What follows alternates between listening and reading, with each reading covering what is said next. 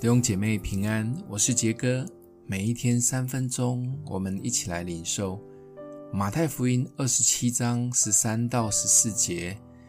比拉多就对他说：“他们做见证告你这么多的事，你没有听见吗？”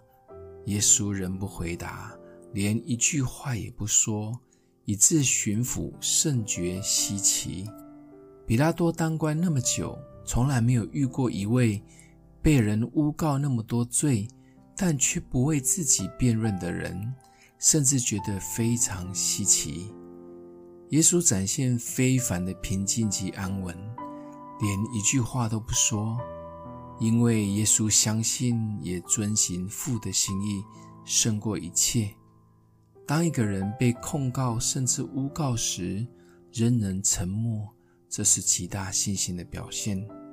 因为通常我们被人家莫名控告的时候，可能会有三种回应的方式。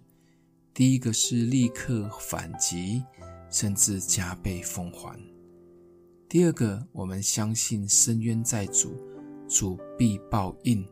但是这样的说法其实还是有一些怨气在心里。第三个，就是全然相信主，有出人意外的平安同在。其实，撒旦最厉害的计谋就是让我们私下讲人的闲话，彼此告来告去，甚至造成关系、家庭、教会、小组的分裂，好不好？让我们学习耶稣这样的能力。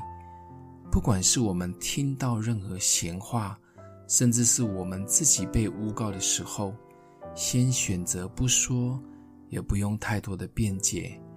不让撒旦的计谋得逞，但若一定要辩解，也等候最好的时机，在爱里面说出诚实话，没有人受伤，也不破坏关系，一切都是以爱为基础。想一想，是否我们与身边的人有任何的误解，或者我们的生命当中有曾经经历被诬告过？问问主，我们可以做什么？欢迎你分享出去，也成为别人的祝福。我们一起来祷告，爱我们的父，求主帮助我们有从你来的信心，有委屈或被诬告时，仍然相信你掌权，也赐给我们从你来的出人意外的平安，洁净我们的耳及口，讨你的喜悦。谢谢主，奉耶稣基督的名祷告，祝福你哦。